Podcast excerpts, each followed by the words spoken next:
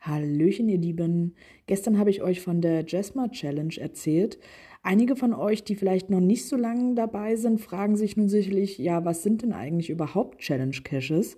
Also Challenge Caches sind Mystery Caches, bei denen ihr in der Regel, also es gibt natürlich auch Ausnahmen, bei denen das ein bisschen anders gehandhabt wird, aber ich sag mal, größtenteils sind dort keine Rätsel vorab, die man lösen muss, um an die finalen Koordinaten zu gelangen.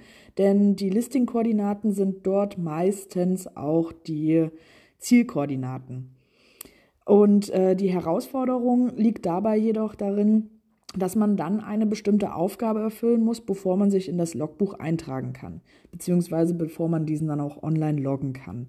Die meisten tragen sich ja vorher schon ein, wenn sie gerade in der Gegend waren und äh, arbeiten dann darauf hin, ja, dass sie dann irgendwann diese Aufgabe erfüllen. Und diese Aufgaben beziehen sich auf die eigene Geocaching-Statistik. Die Challenges fallen dabei halt komplett unterschiedlich schwer aus und die bekanntesten sind neben der Jasma Challenge auch verschiedene 81er Matrix Challenges, also bei der man zum Beispiel die 81er Matrix voll haben muss, nur mit Multicaches oder nur mit äh, Mysteries.